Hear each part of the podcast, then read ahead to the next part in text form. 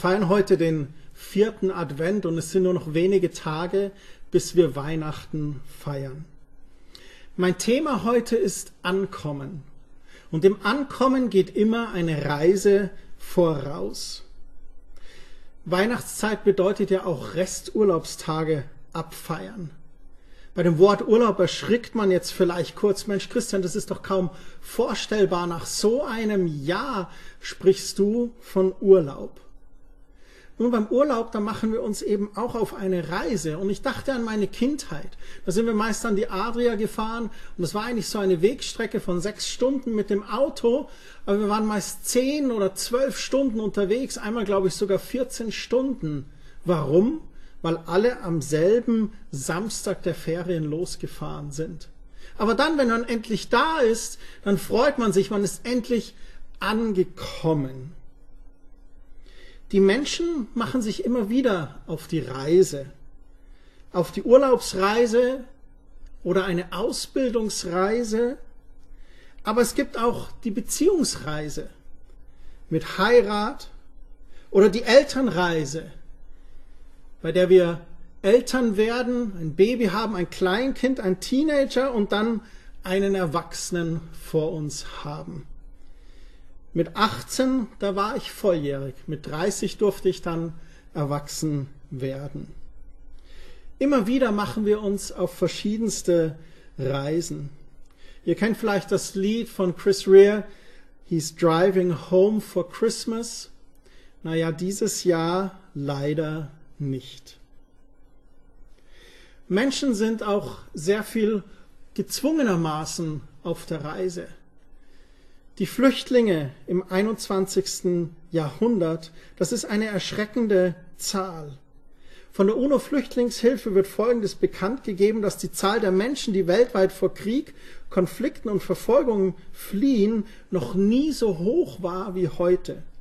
Ende 2019 lag die Zahl der Menschen, die weltweit auf der Flucht waren, bei 79,5 Millionen. Das ist mehr als ein Prozent der Weltbevölkerung. Menschen auf der Flucht. Seit 2010 hat sich diese Zahl übrigens verdoppelt. In der Bibel, da lesen wir auch Geschichten von Menschen, die auf der Reise waren. Noah zum Beispiel mit seiner Familie und allen Tieren in der Arche, eine Schiffsreise, bis sie dann endlich nach circa 370 Tagen wieder trockenen Boden unter den Füßen hatten. Oder das Volk Israel auf der Flucht von der Sklaverei in Ägypten bis ins gelobte Land. Eigentlich eine 40-Tagesreise, doch aufgrund ihrer Sturheit und Auflehnung gegen Gott, da wurde es eine 40-Jahres-Reise. Allein das sollte uns viel zu denken geben über unsere eigene Sturheit und Auflehnung gegen Gott. Ich habe festgestellt, dass es am Ende des Tages am besten zu sagen ist, nicht mein Wille geschehe, sondern dein Wille. Die Bibel berichtet auch von geistlichen Reisen wie zum Beispiel die Reise des Saulus zum Paulus. Was für eine aufregende Geschichte. Der christenmordende Pharisäer Saulus wird zum Paulus und damit zum Hauptautor des Neuen Testaments und Hauptgründer der christlichen Kirche. Oder auch die Reise des Petrus, von dem Kerstin und ich dieses Jahr beide ja schon mal gepredigt und erzählt hatten. Ein emotionaler, leidenschaftlicher Mann, der so gerne wollte, aber nicht immer konnte. Und obwohl er Jesus dreimal verleugnete, machte Jesus ihm nach seiner Auferstehung ein Versöhnungsfrühstück. Und er forderte ihn ganz persönlich wieder auf, in den Dienst für ihn zu gehen. Was für eine Reise. Zuerst von Jesus gerufen, mit Jesus gegangen und dann Jesus verleugnet aber dann von Jesus Vergebung erfahren und von Jesus wieder in den Dienst berufen. Wir sehen, es gibt viele verschiedene Reisen. Reisen von einem Ort zum nächsten. Reisen, die einen zeitlichen Aspekt haben, wie wir vom Baby zum Kleinkind, zum Teenager, zum Erwachsenen werden. Erzwungene Reisen, wie Flüchtlinge es erleben heutzutage aber auch geistliche Reisen, wie Paulus und Petrus es erlebt haben. Eine Familie, die machte sich vor circa 2000 Jahren auf die Reise. Und das ist die Reise, die uns in der Weihnachtsgeschichte beschrieben wird. Gerade jetzt an Weihnachten erinnern uns auch die Figuren der Krippe an diese Reise. Auf dem ersten Bild sehen wir, wie Josef und seine schwangere Frau Maria angekommen sind in einem Stall. Denn sie haben sich auf die Reise gemacht zur Volkszählung nach Bethlehem.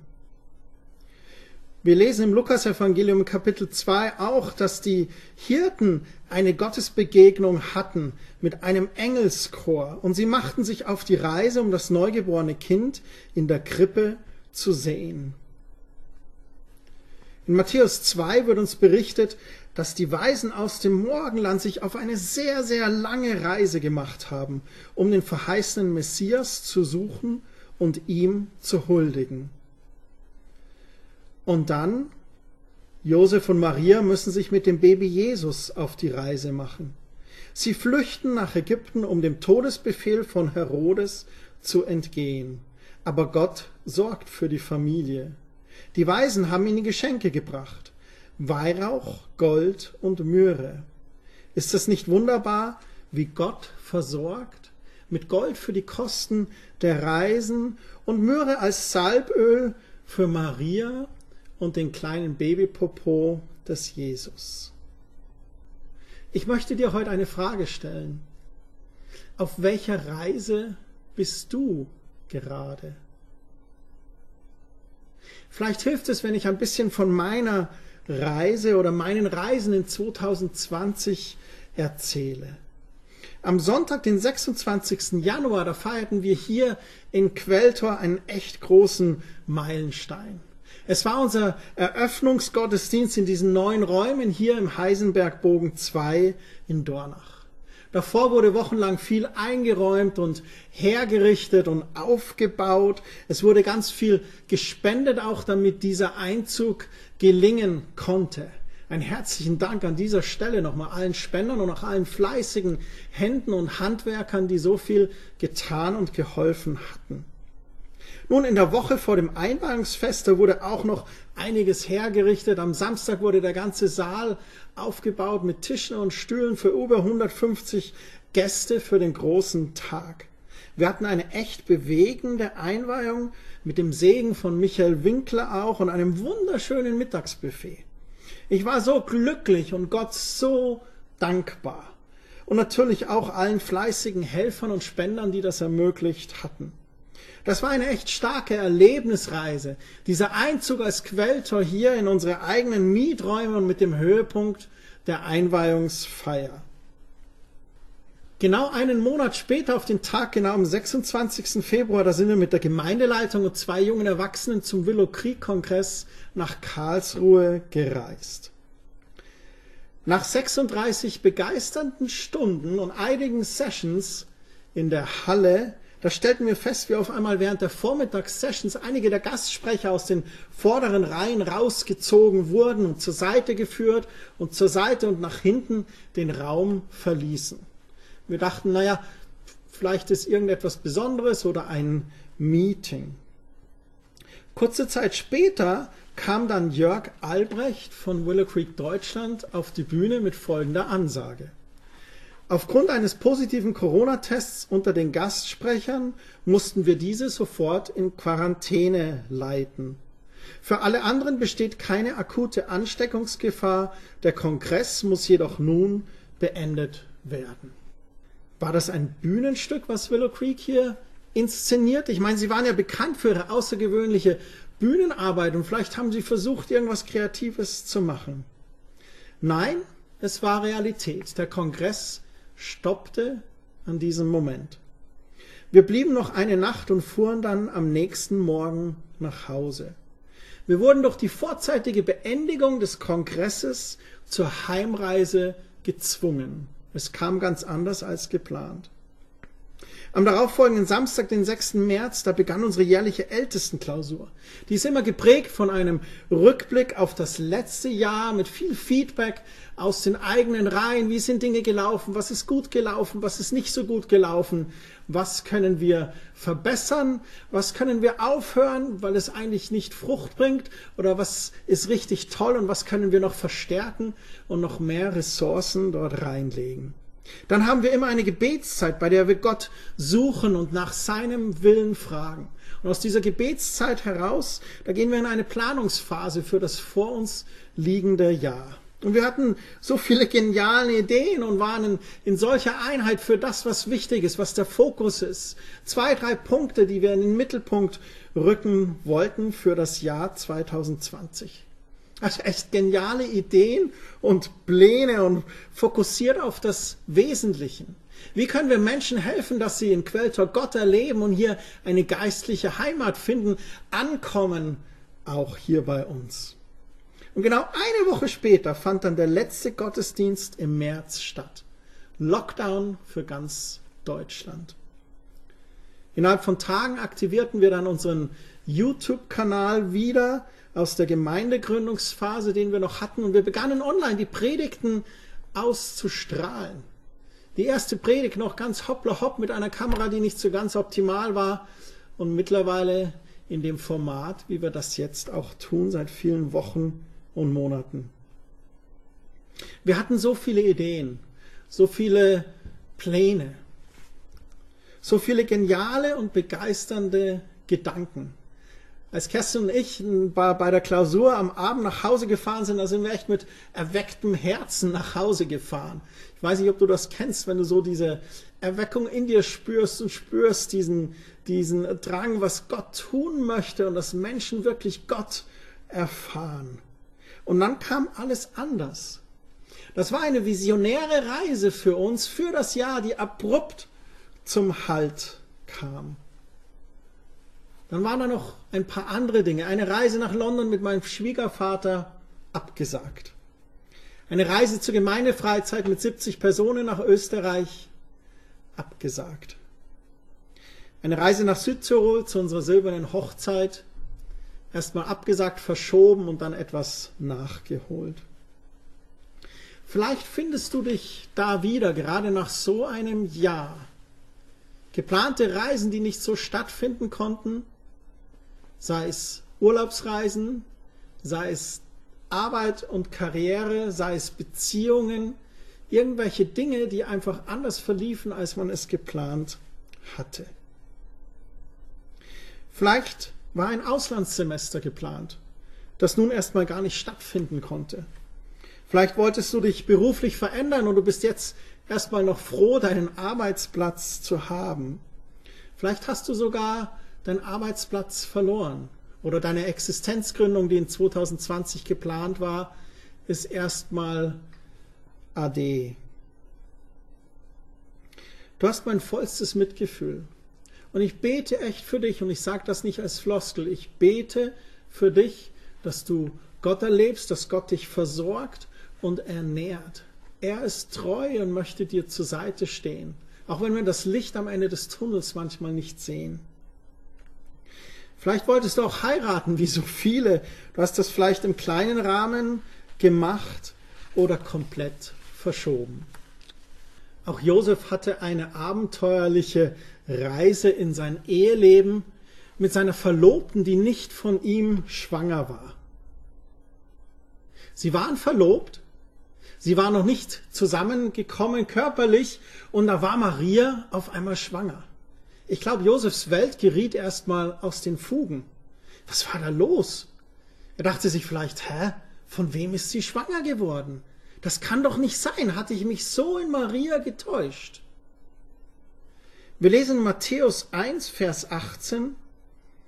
Und so wurde Jesus Christus geboren. Seine Mutter Maria war mit Josef verlobt. Noch vor der Ehe erwartete Maria durch den Heiligen Geist ein Kind. Josef wollte nach Gottes Geboten handeln, aber auch Maria nicht öffentlich bloßstellen. So überlegte er, die Verlobung stillschweigend aufzulösen.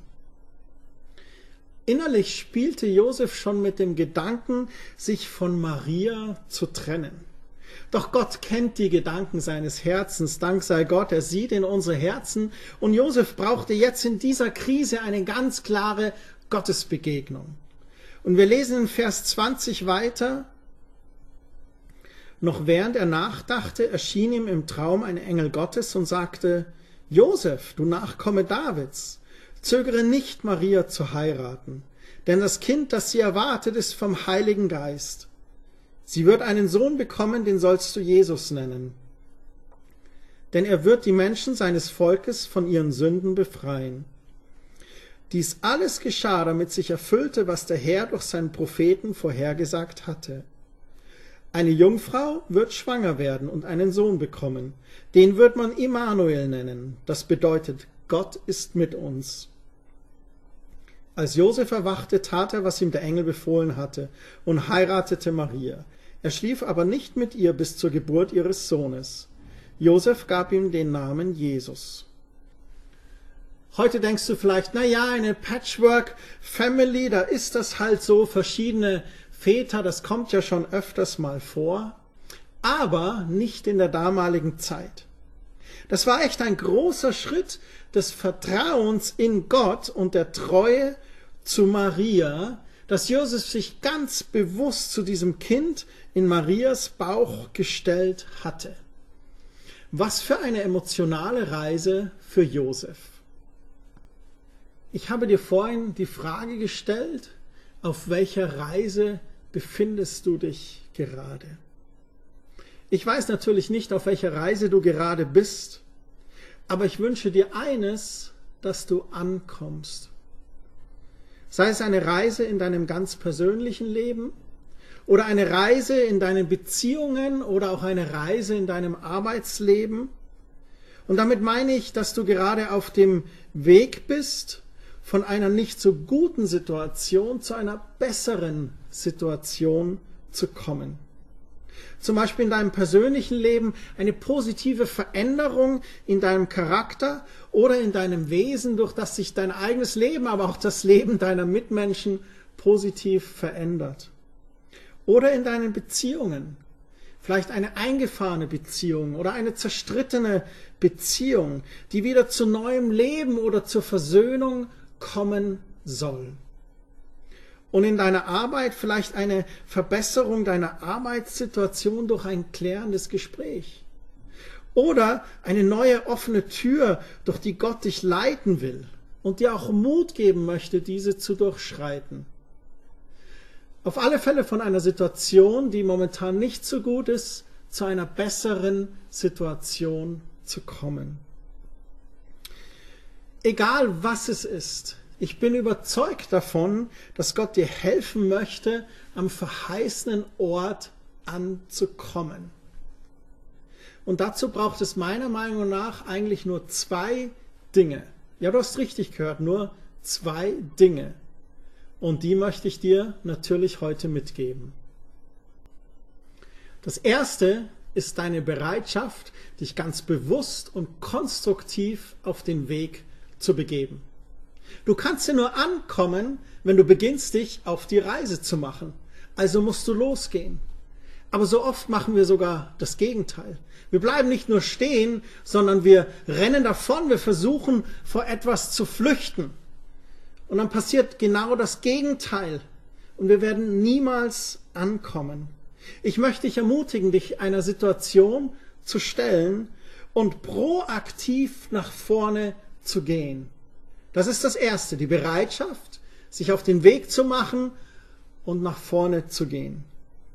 Das Zweite, was du brauchst, ist ein offenes, demütiges Herz, das sich von Gott leiten lässt. So dass Gottes Wille in deinem Leben geschieht und nicht dein eigener. Ich habe vorhin schon erzählt, dass ich es finde, dass es besser ist, dass Gottes Wille in meinem Leben geschieht als mein eigener.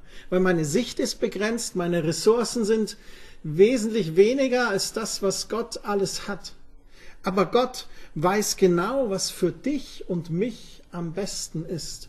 Und er hat den objektiven Weitblick und er hat die größten Ressourcen. Und wenn sein Wille in meinem oder in deinem Leben geschieht, dann ist das ein Wille, der uns zum Segen führt, weil er es gut meint mit dir.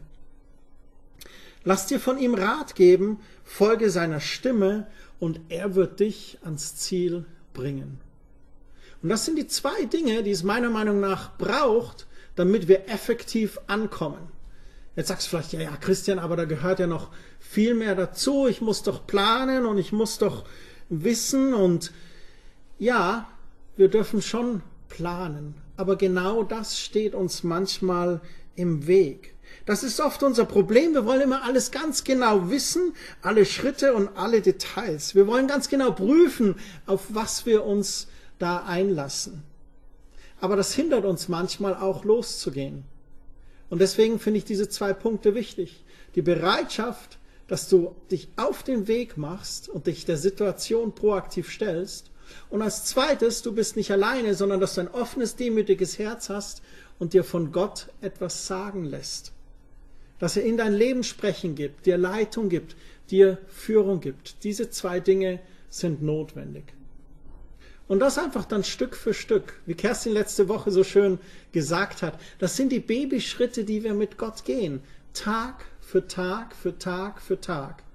Und wenn wir dann nach einem Jahr zurückschauen, stellen wir auf einmal fest, dass aus diesen ganzen kleinen Babyschritten ein riesiger Schritt für uns geworden ist. Und wir schauen zurück und wir erleben, wie Gott uns geführt und geleitet hat. Wir erleben, wie Gott uns gesegnet hat wie Gott uns charakterlich positiv verändert hat, wie Gott unsere Beziehungen geheilt und wiederhergestellt hat, wie Gott uns in der Arbeit gesegnet hat. Und warum? Weil wir zwei Dinge getan haben. Wir haben die Bereitschaft gehabt, uns auf den Weg zu machen. Und wir hatten ein offenes, demütiges Herz, das sich von Gott hat führen und leiten lassen. Da heißt es nun also für dich, loszulassen und dich auf den Weg zu machen. Alles andere ergibt sich auf dem Weg. Ich möchte noch über die wichtigste Reise in unserem Leben sprechen. Ich glaube, die wichtigste Reise in unserem Leben ist die Reise, die wir machen, wenn wir uns auf die Suche nach Gott begeben. Die Reise zu einer Gotteserfahrung, die du nur mit Jesus und durch das Wirken des Heiligen Geistes erleben kannst. Ich hatte doch eingangs von der lebensverändernden Reise des Saulus zum Paulus erzählt. Was war da bei ihm geschehen? Das möchte ich abschließend noch gerne mit euch teilen. In Apostelgeschichte 9, Vers 1, da lesen wir, Saulus verfolgte noch immer mit grenzenlosem Hass alle, die an den Herrn glaubten, und drohte ihnen an, sie hinrichten zu lassen. Er ging zum Hohepriester und ließ sich von ihm Briefe für die jüdischen Gemeinden in Damaskus mitgeben. Sie ermächtigten ihn, auch in diesem Gebiet die Gläubigen aufzuspüren und sie ganz gleich, ob Männer oder Frauen, als Gefangene nach Jerusalem zu bringen. In diesen zwei Versen wird uns berichtet von dem Saulus, bevor er seine Gotteserfahrung, sein Gotteserlebnis hatte. Er war ein sehr ehrgeiziger Pharisäer und er hatte etwas gegen diese neue Glaubensgemeinschaft, diese Christen, die diesem Jesus hinterher liefen und ihm folgten.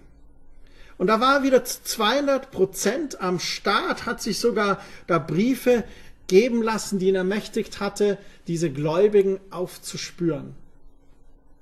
Doch er hatte nicht mit Gott gerechnet. Im Vers 3 lesen wir, Kurz vor Damaskus umgab Saulus plötzlich ein blendendes Licht vom Himmel. Er stürzte zu Boden und hörte eine Stimme. Saul, Saul, warum verfolgst du mich? Wer bist du Herr? fragte Saulus. Ich bin Jesus, den du verfolgst, antwortete die Stimme. Steh auf und geh in die Stadt. Dort wird man dir sagen, was du tun sollst.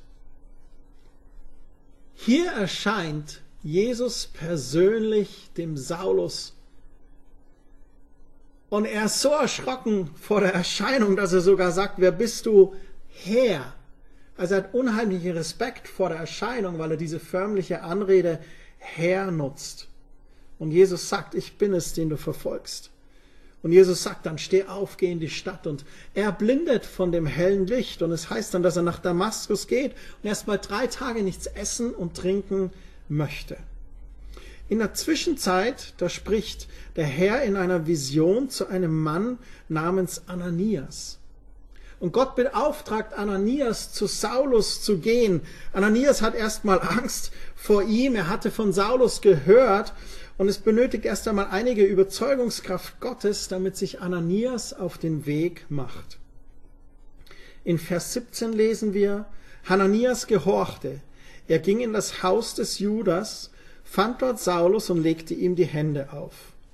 Lieber Bruder Saulus, sagte er, Jesus der Herr, der dir unterwegs erschienen ist, hat mich zu dir geschickt, damit du mit dem Heiligen Geist erfüllt wirst und wieder sehen kannst. Im selben Moment fiel es Saulus wie Schuppen von den Augen, und er konnte wieder sehen. Er stand auf und ließ sich taufen. Das ist die Geschichte des Saulus.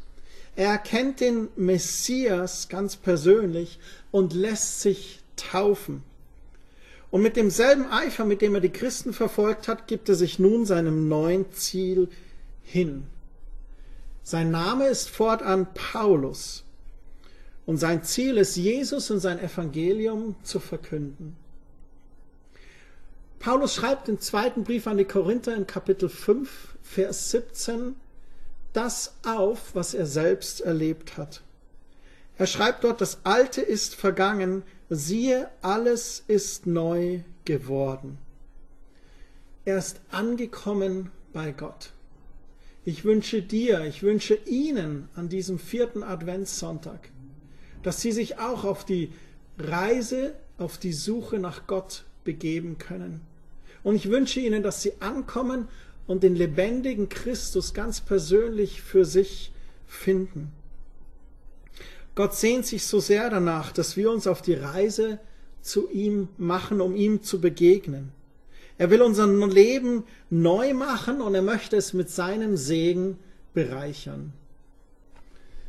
Ich liebe diese Postkarte hier. Zwei Erwachsene begegnen einem Kind beim Winterspaziergang und fragen, na, was bringt dir das Christkind? Das Kind antwortet mit einem Lächeln, Erlösung. Genau deswegen ist Jesus auf diese Erde gekommen, der Messias, der Erlöser. Er sehnt sich nach Beziehung mit uns Menschen und hat die Brücke geschlagen durch seinen Tod und seine Auferstehung zum Schöpfer im Himmel, unserem Vater im Himmel. Dieser Gott, dieser Jesus ist nur ein Gebet weit entfernt. Paulus schreibt am Ende seines Lebens an die Römer in Kapitel 10, Verse 9 bis 11. Denn wenn du mit deinem Mund bekennst, Jesus ist der Herr, und wenn du von ganzem Herzen glaubst, dass Gott ihn von den Toten auferweckt hat, dann wirst du gerettet werden. Wer also von Herzen glaubt, wird von Gott angenommen, und wer sein Glauben auch bekennt, der findet Rettung. So heißt es schon in der heiligen Schrift, wer auf ihn vertraut, steht fest und sicher. Und im Vers 13, denn jeder, der den Namen des Herrn anruft, der wird von ihm gerettet. Im Abschluss dieser Predigt werden wir ein Gebet einblenden. Wenn Sie sich danach sehnen, Gott zu erleben, wenn Sie sich danach sehnen, Jesus in Ihr Leben aufzunehmen, dann laden wir Sie herzlich ein, dieses Gebet zu sprechen. Und wenn Sie das Gebet gesprochen haben, würden wir uns riesig freuen, von Ihnen zu hören. Und wenn Sie Kontakt mit uns aufnehmen möchten, dann wäre das wunderbar. Wir würden gerne helfen, weitere Schritte im Glauben zu gehen. Das hat nichts mit einer Mitgliedschaft in Quelltor zu tun, sondern das hat damit zu tun, ihnen zu helfen, in ihrer Beziehung zu Jesus weitere Babyschritte zu gehen und zu wachsen.